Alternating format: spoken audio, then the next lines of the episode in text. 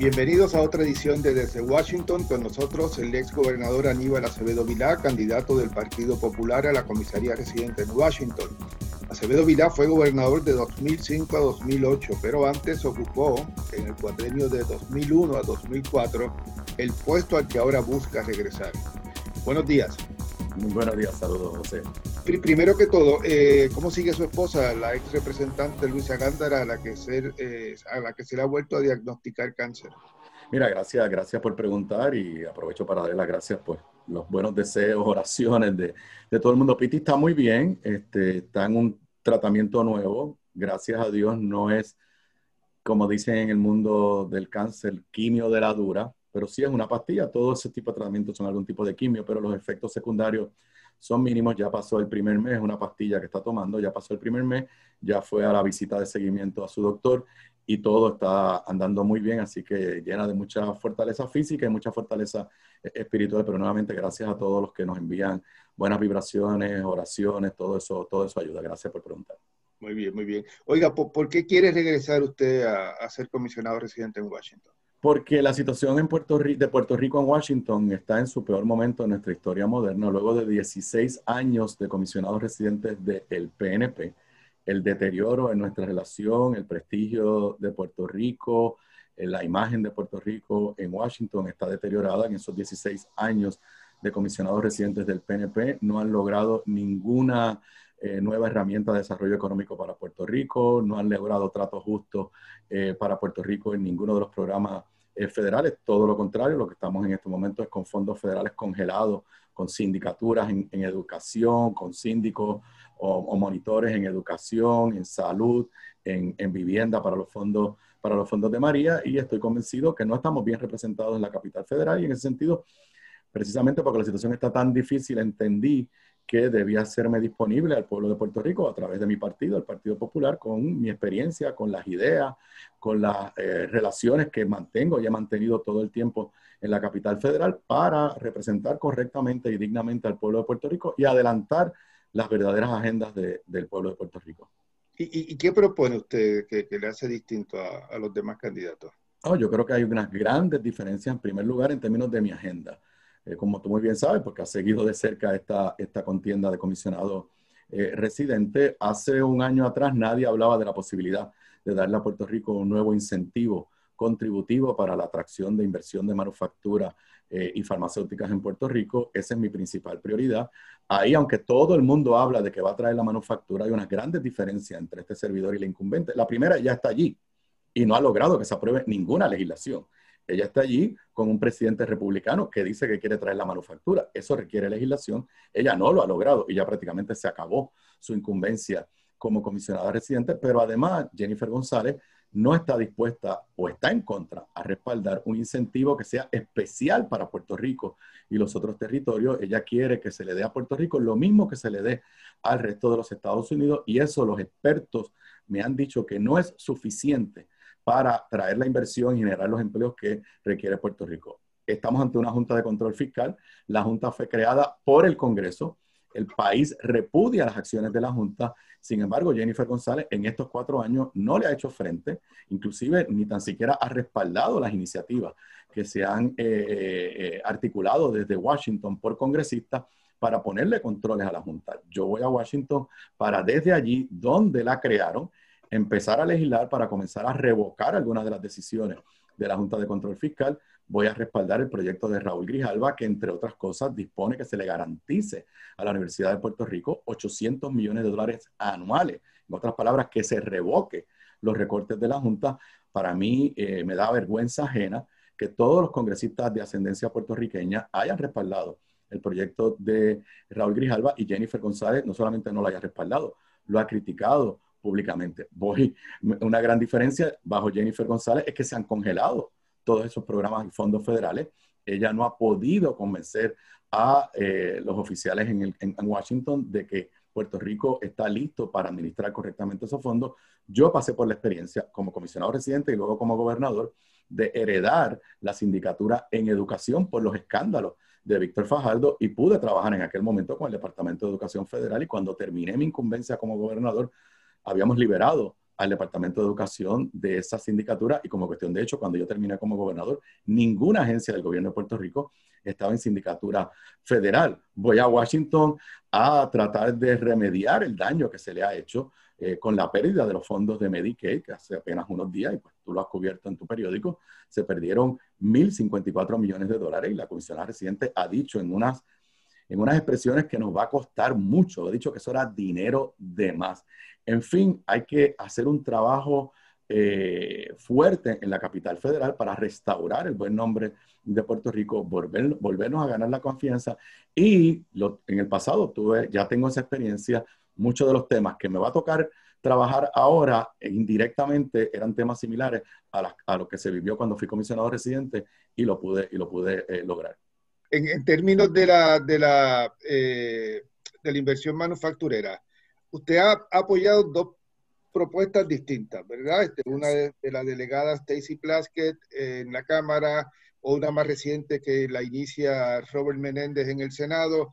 Eh, yo no tengo muy claro, son mecanismos, usted está buscando un mecanismo que exima a las foráneas eh, de, de, primero del impuesto reciente sobre la propiedad intelectual y, y, y en segunda medida si no fuera ese el proyecto, un proyecto que cree nuevos incentivos para esas empresas o eh, es un beneficio que puede aplicar a tanto empresas domésticas como foráneas?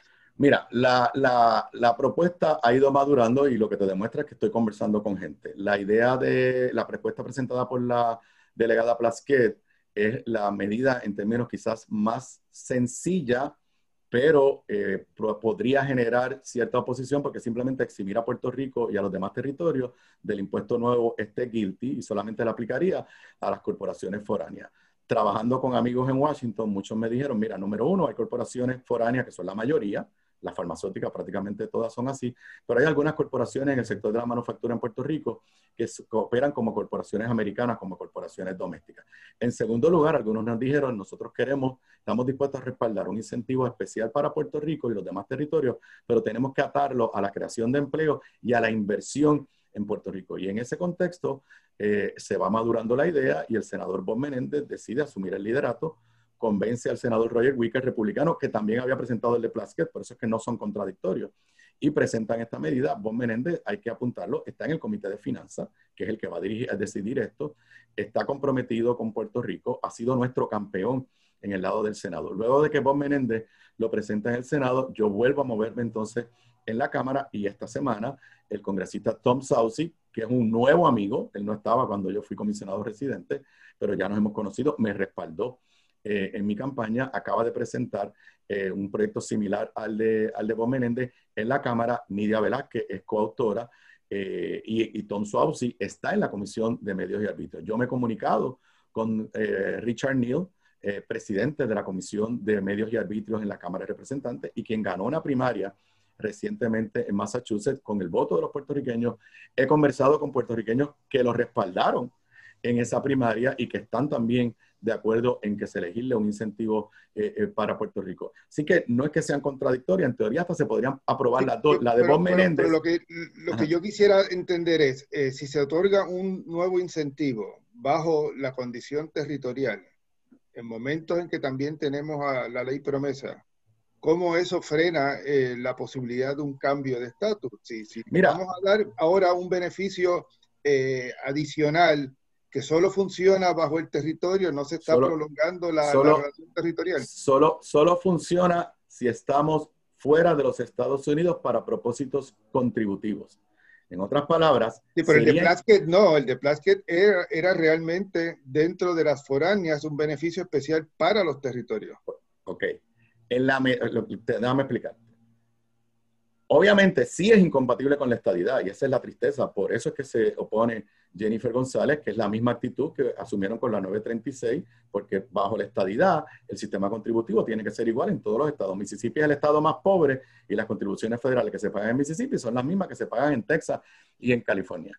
Para cualquier desarrollo futuro del estatus, si no es estadidad, nada lo hace incompatible que en ese desarrollo futuro se llegan a acuerdos como estos porque Estados Unidos, inclusive con países independientes, inclusive con países independientes, llega a acuerdos eh, de tratado, acuerdos contributivos. Así que eso no es incompatible con ningún desarrollo de otras alternativas de estatus. Sí es incompatible, tristemente, con, digo, no tristemente, esa es la realidad constitucional, es incompatible con la estadidad.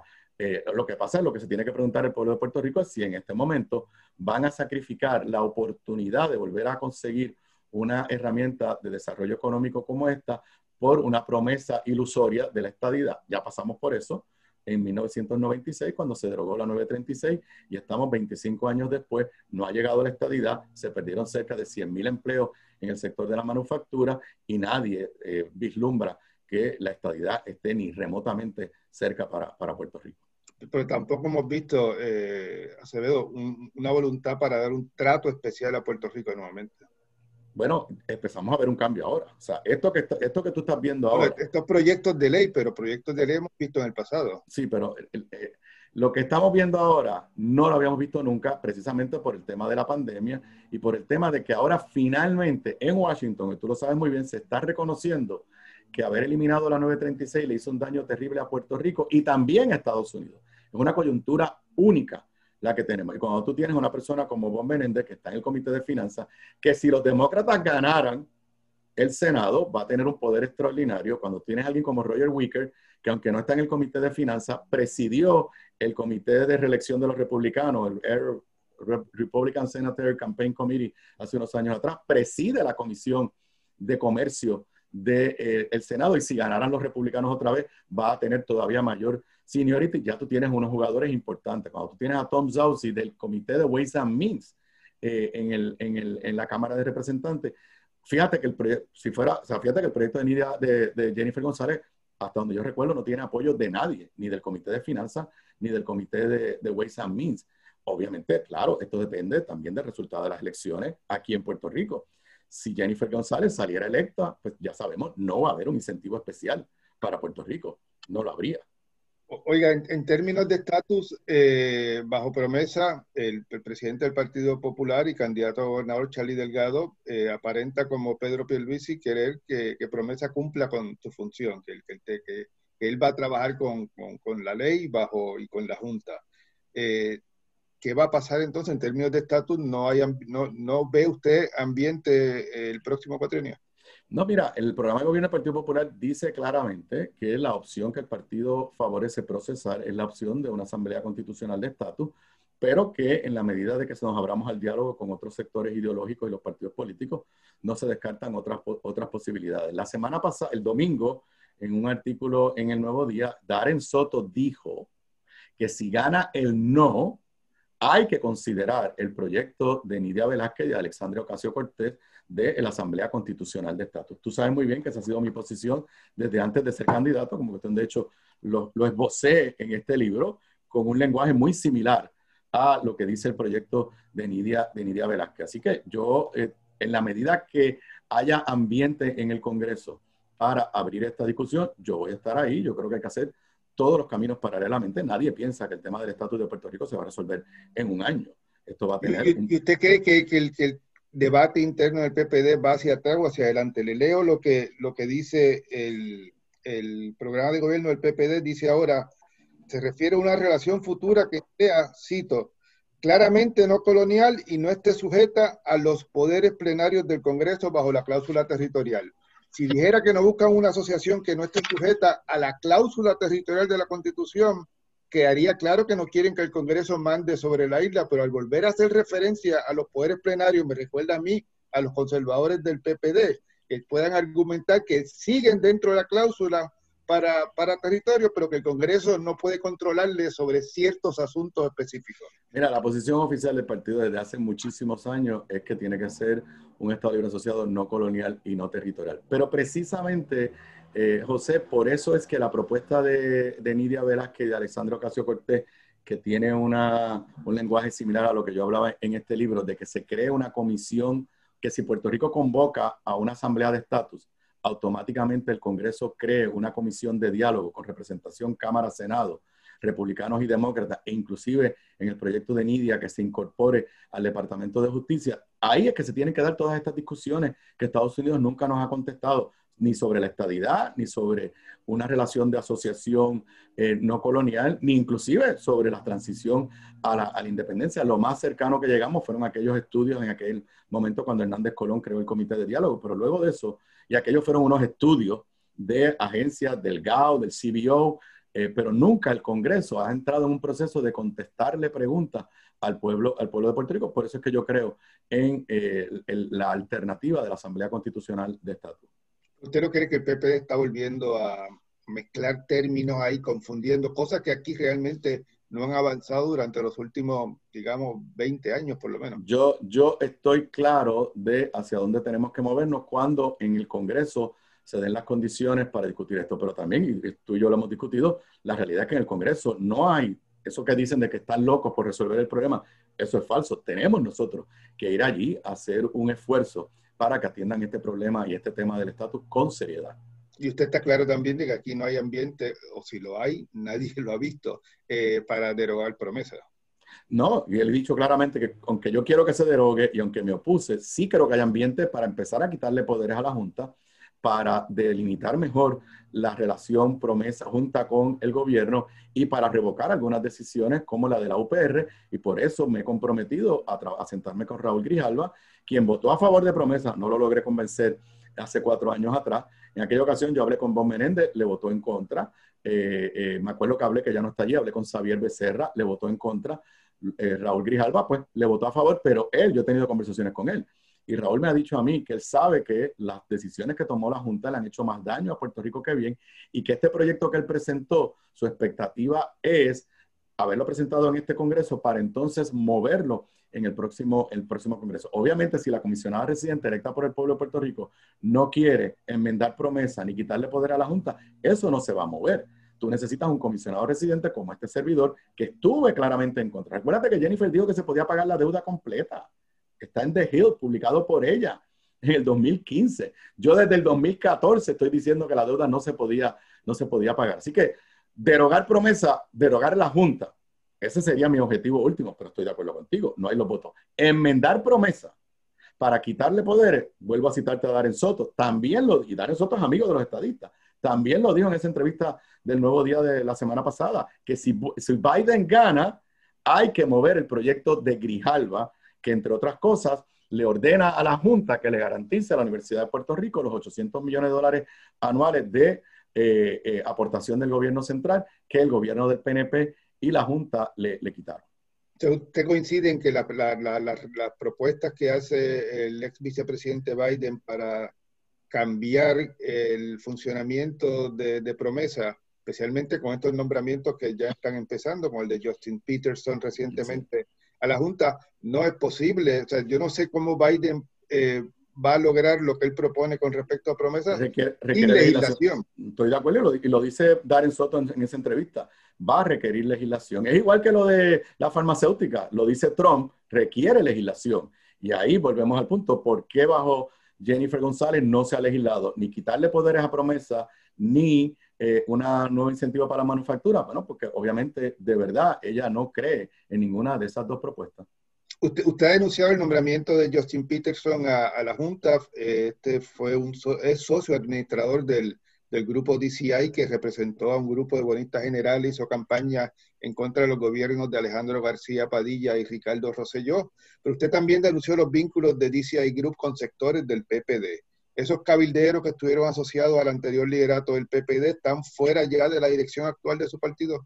Yo no los he visto en ninguna posición de liderato pueden seguir siendo popular, todo el mundo tiene derecho a eso, pero no los he visto en ninguna posición de, de, liderato en el partido, de, de, asesoramiento alto de liderato en el Partido Popular.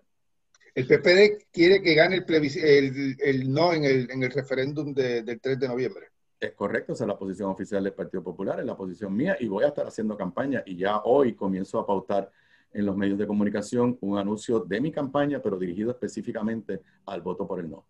¿Y usted ha visto al, presidente del PPD haciendo campaña sobre eso? Bueno, en, donde, en los foros que he coincidido con él, que se ha traído el tema, lo ha hecho. Se nombró un comité para organizar la campaña, que lo preside el amigo Tony Fajal Zamora hicieron una conferencia de prensa recientemente en la sede del Partido Popular y el partido le ha dado todos los recursos. En lo que a mí respecta, recursos que, que, incluye publicidad. Eh, bueno, lo que pasa es que cada uno, ese es parte del problema, hay que levantar los dineros. O sea, el partido tenemos fondos limitados, pero sí, Tony está haciendo unos esfuerzos con la autorización del partido para recaudar fondos. Yo trato de escuchar un poco de radio en la mañana de Puerto Rico antes de desconectarme a los asuntos de acá, pero eh, lo que escucho son mensajes eh, principales, bueno, casi todos de, a favor del sí. Bueno, porque el, PNP está metiéndole todos los recursos que sabe Dios de quién. Tienen unos super PACs que están gastando miles y miles de dólares. Lo curioso es que están gastando, José, están gastando miles y miles de dólares. Y aparte de tú y yo estar hablando de la estadidad, a nadie le importa ese plebiscito. Nadie está hablando de la estadidad. O sea, nadie se ha creído el cuento de que la estadía está a la vuelta de la esquina. Por eso yo te puedo asegurar que las posibilidades de que él no gane son reales. Yo no me encuentro a nadie en la calle, a pesar de los miles y miles y miles de dólares que se están gastando en una campaña bastante mala, la del sí, bastante mala. tiene un eslogan de que la colonia mata. Wow, eso es lo que le recuerda a la gente que donde se murió gente aquí fue bajo María, bajo el PNP, eh, bajo la pandemia. Pero tiene una campaña bastante mala desde el punto de vista de publicidad. Nadie está hablando de que de verdad la estadía está a la vuelta de la esquina. Yo lo que veo es todo lo contrario, una, una sensación de que nuevamente nos están engañando y el pueblo de Puerto Rico cada vez que lo tratan de engañar eh, se expresa eh, eh, democráticamente para repudiar ese engaño. En lo, que a mí respecta, en lo que a mí respecta, sí te puedo decir, precisamente porque voy a ser comisionado residente, que para mí es bien importante llevar el mensaje de por qué votar que no, porque además el que sea el comisionado residente va a tener que ayudar a interpretar y a explicar esa votación en Washington. Y la gente que voten que no, que quieren votar que no, el 3 de noviembre tienen que estar seguros que quien salga comisionado residente defienda esa votación a favor del no. Sabemos que si Jennifer González gana, va a tratar de, de alguna forma confundir, diluir ese voto, ese voto por el no. Así que la votación de la estadidad sí o no está íntimamente ligada con la candidatura a comisionado residente. Y por eso, como te dije, yo hoy comienzo un anuncio, creo que te lo envié, un anuncio de 30 segundos eh, haciendo la exhortación a votar por el, por el no. ¿Y qué pasa si gana la estadidad? Bueno, primero que nada, yo honestamente creo que no hay forma que la estadidad gane, con, si gana, con un amplio margen. Y nos encargaremos de, número uno, de demostrar eso. Mire, ganaron con 52, 53, 54%.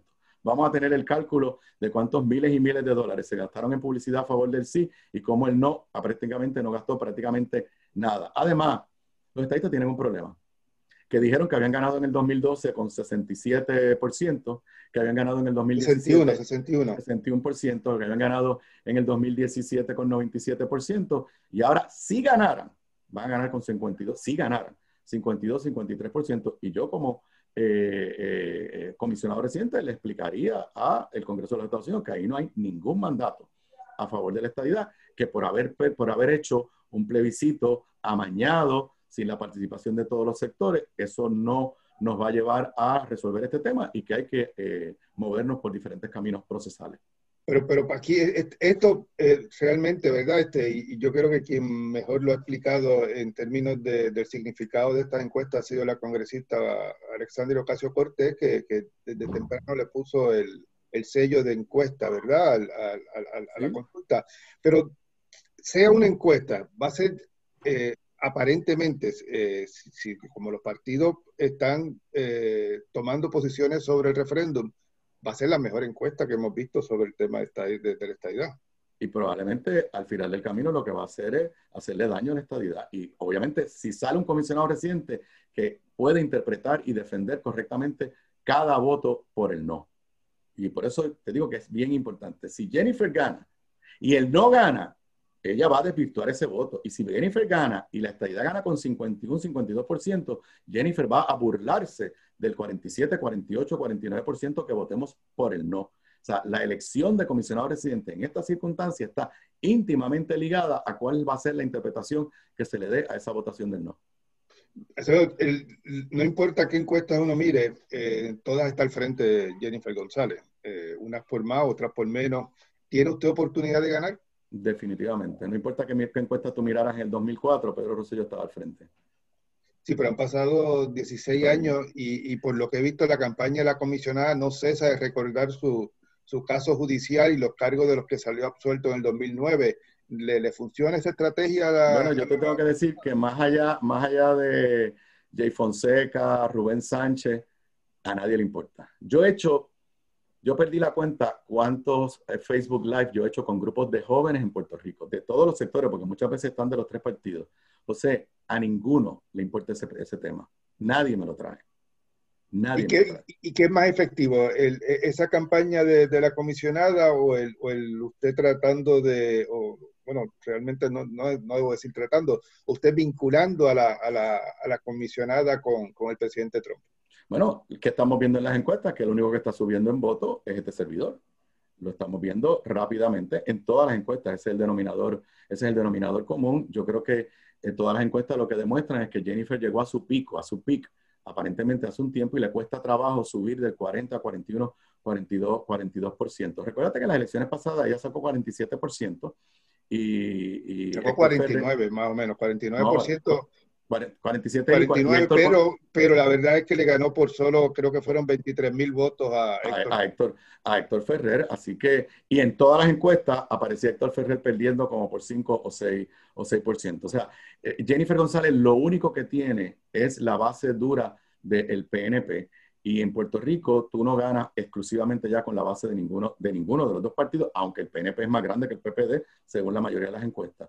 Así que yo me siento que estoy donde tengo que estar que tengo el mensaje correcto y que eh, la tengo desde el punto de vista, o sea, los temas que se están discutiendo sobre Washington son los temas que yo he traído sobre la mesa.